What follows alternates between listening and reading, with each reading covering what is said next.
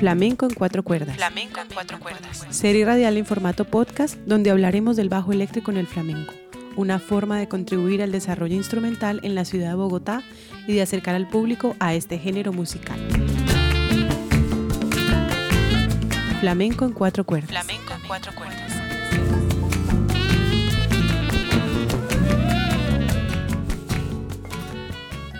Bienvenidos de nuevo a esta serie del bajo eléctrico en el flamenco. Este tercer capítulo se llama El rol del bajo en los tablados.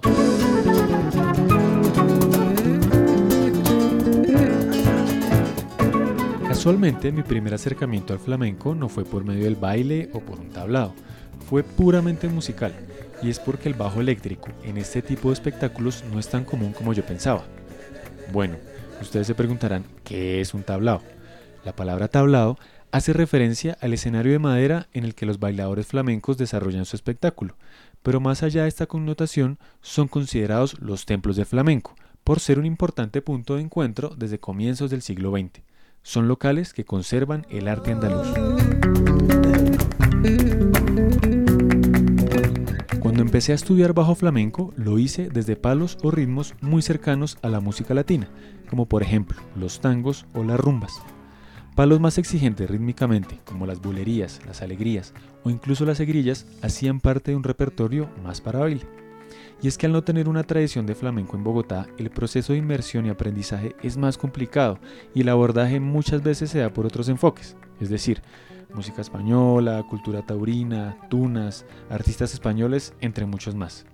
Desde hace algunos años me preguntaba por qué en los tablados no había bajo eléctrico. ¿Será que no hace parte del sonido tradicional?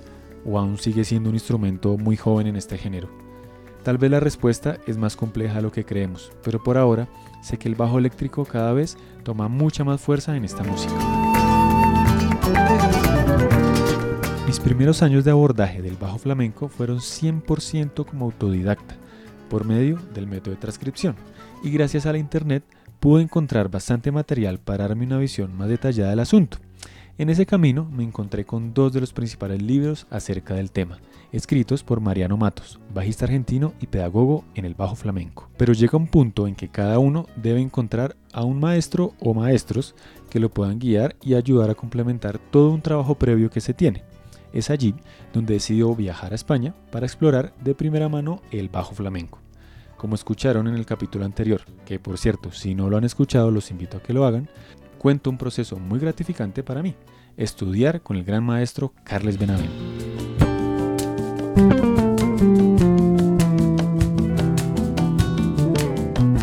Pero volviendo a nuestro tema, una de las cosas que más me sorprendió al visitar tablados reconocidos en ciudades como Madrid, Barcelona y Sevilla fue que no incluyeran al bajo eléctrico como instrumento acompañante.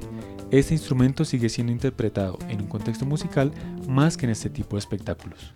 Escuchemos mejor al cantador Jorge Mesa Valle, el pirata, nacido en Jerez de la Frontera y cantador residente en Barcelona con casi 20 años de experiencia en el cante flamenco y cante para baile, quien nos cuenta acerca de su experiencia en los tablados, pero más específicamente sobre lo que nos compete a nosotros, el bajo eléctrico en los tablados flamencos. Mi recorrido por los tablados fue eh, en el año 2000 empecé, empecé a hacer eh, aquí en Barcelona algún, algún tablao, como Tarantos, tablao del Carmen Amaya. Eh, empecé a introducirme en el mundo. Y también alternando con algunos recitales de cante, en peñas, en salas, en... y ahí empezó todo. Entonces empecé a, a cogerle el gustillo al baile eh, empecé a investigar un poco cómo funcionaba, qué lenguaje había entre el baile, la guitarra y, el cante, y a partir de ahí empecé mi carrera en, diferentes tablados. De ahí pasamos al cordobés, uno de los tablados más importantes de Barcelona, de ahí fuimos, pasamos a Madrid, en Madrid estuve en varios tablados también, en el Carboneras, en el Corral de la Morería, en Cardomomo, en el Casapatas. Eh, luego vamos a Sevilla también, luego estuvimos en Jerez. Eh, bueno, nos hemos recorrido bastantes tablados del panorama nacional de aquí de España. Como experiencia como cantador, la visión que tengo del bajo, eh, para mí, personalmente, es muy fructífera. Es decir, para mí es muy importante que, que un bajo esté apoyando y esté dando eh, esa base, eh, esa rotundidad que tiene ese sonido del bajo. Y para mí es importante. Quizá no entró con tanta fuerza, sí que en el momento que, que, empezó la leyenda del tiempo con Camarón, posteriormente ya fueron también eh, como Morente y, y, algunos cantadores de la época fueron integrando el bajo muy bien. Y, hasta el día de hoy que aparte de ser un acompañamiento, eh, bueno, hay gente que, que, utiliza el bajo como, como instrumento principal y, y lleva una banda detrás y hacen temas flamencos. Es decir, ha pillado un papel bastante relevante. Y trabajando para el baile, pues, pues sí que es, es una maravilla porque poder disfrutar de, de ese sonido. Si, si, la persona conoce el instrumento y conoce lo que, es, lo que está haciendo, en este caso, ¿no? Conoce el baile, conoce el palo del flamenco que se está haciendo y, y tiene los recursos necesarios para poder para poder ayudar y colaborar como, y poner su granito de arena como lo ponemos todos, eso es increíble. O sea, se forma un, una bola, como, como digo yo, muy, muy chula y, muy agradecida. Entonces, yo creo que, que debería estar más presente no está, no más presente porque todavía hay gente muy reacia. Eh, en lugar de poner un, un, bajo, prefieren poner a dos personas tocando palmas. Y bueno, yo creo que al final eso ya está. Y hay que buscar colores diferentes y creo que un color muy interesante es el color del bajo, es el sonido. Y sobre todo en compañías grandes, no tanto en tablaos. En tablaos es un poco más exclusivo, no hay tantos tablaos que tengan bajistas pero sí es verdad que a nivel compañías, a nivel cuadro de baile, que, que bueno, que tienen montada cosas, música en directo bastante fuerte, sí que es verdad que normalmente está, está la colaboración de un magista porque, porque lo hace todo más redondo. Sin embargo, ¿existen tablados con bajo eléctrico? Por supuesto que sí, pero no es tan común. Latinoamérica y España siempre han estado unidas culturalmente y no es gratuito el concepto de la música de ida y vuelta. Betiana Barros, bailadora argentina radicada en Barcelona, habla de su experiencia acerca del acompañamiento al baile por parte del bajo. Además, resalta la existencia de otros escenarios alternos a los tablados para acompañar el baile. En Latinoamérica no hay tantos tablados, no hay tanta oportunidad de bailar, no hay tantos cantadores. Entonces, bueno, alguna vez tuve alguna oportunidad de bailar, eh, pero bueno, era algo muy inconstante y ya empecé a tener más recorrido cuando se armó como una especie de red y eso estuvo buenísimo porque, bueno, a mí me dio oportunidad de, de estudiar de otra manera con los músicos, de organizar, de aprender más de los palos. Eh, y también como de formular preguntas más competentes que las que salen de una clase. O sea, yo creo que el flamenco, para que suene a flamenco, tiene que haber guitarra, cante y palma. Igualmente yo siempre me planto desde el tablao, o sea, pensando el tablao como un espectáculo o un show o un, momento escénico eh, donde que dura, tiene una duración, dura como una hora más o menos, o 40 minutos como mínimo, entonces se recorren ciertos estilos.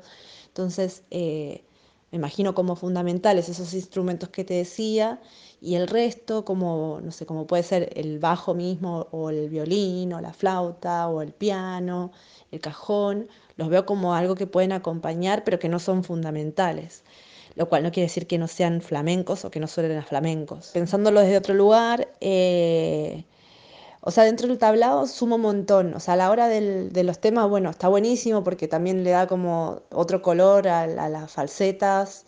Eh, puede proponer una falseta, puede proponer también diferentes sonidos, puede jugar también en el momento de hacer pies o en los remates, puede proponer un montón. Para algunas ocasiones, por ejemplo, si uno va a hacer un festival en algún lugar en, exterior, en, en, la calle, quizás es difícil mantener un show consistente con poca gente y quizás un bajo le suma muchísimo.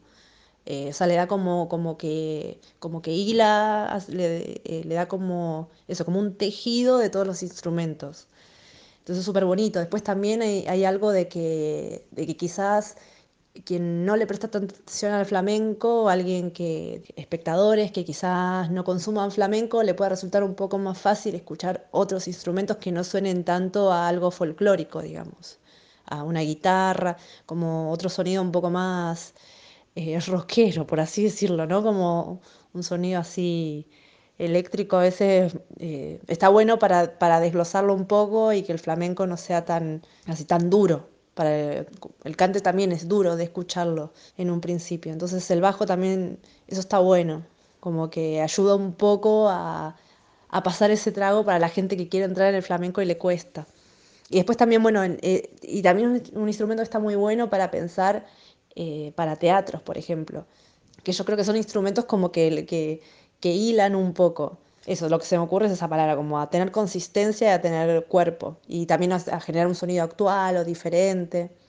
Y después también eso, pensar que hay diferentes flamencos. Para mí eso fue súper importante, darme cuenta que no es lo mismo hacer baile de tablado que hacer un festival al aire libre, que hacer un vermut, que hacer un show en un teatro, que bailar en un ballet, cosa como en un cuerpo de baile, que sea mucha gente. Y bueno, eso, que siempre para que para, yo creo que para que el contenido sea interesante hay que ser curioso y eso, y estudiar, aprender, preguntar, mirar, eso que tiene el flamenco que no te deja tranquilo. En Bogotá no es la excepción, ya que estamos en una búsqueda y aprendizaje del género y propiamente en mi caso del bajo eléctrico en el flamenco. Por su parte, Silvana Reyes nos cuenta su percepción acerca de los tablados. El flamenco hace rato ya que pues, es una música del mundo y que se ha nutrido afortunadamente y se ha podido expandir también y los músicos cada vez son de mayor nivel y más inquietos en extenderse y en, meter otros instrumentos que no nacieron con el flamenco, ¿no? Como el bajo.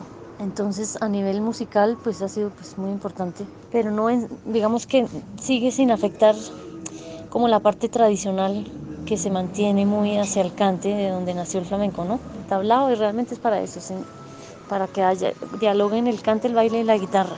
En Colombia pues yo me di cuenta que hacían falta un espacio cuando llegué en el 2010 y empecé a hacer una gira, una gira no, un, organicé unos tablados que hacíamos uno al mes en Trementina con mi, yo tengo mi agencia que se llama Reyes Díaz Flamenco, que aparte de ser escuela es pues para múltiples proyectos. Y organicé ahí durante tres años, yo creo que duré. Más o menos teníamos un, un evento al mes, iban variando los artistas, incluso a veces hacía audiciones para conocer nuevos talentos y nuevos bailadoras, nuevos músicos algunas veces nos fue muy bien, otras no tanto, pero en realidad pues creo que fue importante para mí, para la ciudad, para el crecimiento del flamenco, porque era un sitio no donde la gente no iba a un restaurante a cantar canciones aflamencadas como siempre se hace acá y se pone el nombre de, flamenco, sino pues era flamenco real y al final la gente sabía que estaba comprando una boleta para ir a ver flamenco. Y con Casa Valhalla acá también hemos intentado que ese espacio se consolide como un tablao, porque como te digo, yo misma viviendo acá en Bogotá quiero ir a ver flamenco y eso es una pelea porque no hay.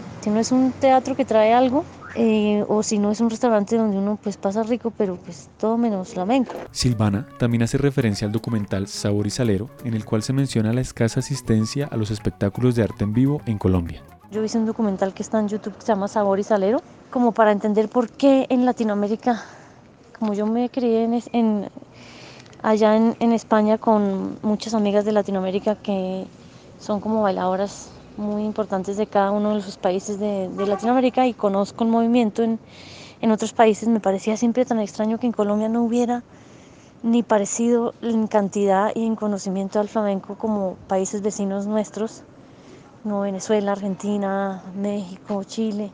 Y bueno, intentando conocer un poco qué pasó, porque en las épocas como de los 60 había varios restaurantes de música en vivo que tenían flamenco confuso todavía porque antes mezclaban mucho la, lo español con la música de acá, como, como con el folclore y con el clásico español. O sea, era una mezcolanza, pero sí había presencia de esa música en vivo. Y yo quería saber por qué eso no evolucionó a la par a, un flamenco como el que hoy se hace en España.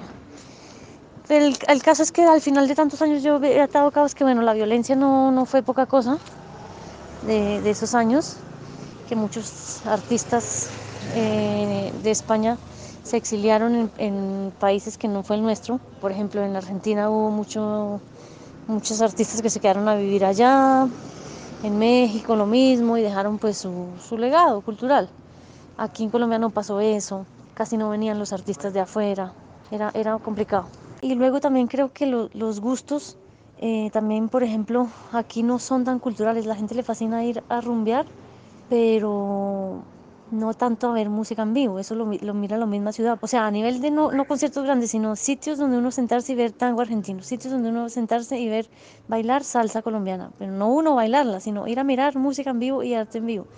Casi no lo hay, en cambio países como Argentina, como, como México tienen más presencia de, la, de eso y el, flamenco también es una cosa que aquí a la gente no es para que la gente cante la canción, sino es para que se sienten a ver, porque pues flamenco no tiene canciones, ¿no? Entonces, como que a la gente siempre le ha gustado aquí lo español, pero lo, siempre lo ven pegado con los toros y con canciones aflamencadas, o sea, con lo español. Pero no, no les gusta mucho el drama de, del flamenco ni la música como les suena, ni no, ni no poder participar. Que, creo que esa ha sido como de las cosas que, que, ha distanciado el flamenco. Como hemos podido escuchar, todavía hay mucho camino por explorar en este aspecto de los tablados. Creo que los bajistas de flamenco podríamos participar mucho más de estos espacios, porque si bien existen y han existido algunos intérpretes, definitivamente no es algo común.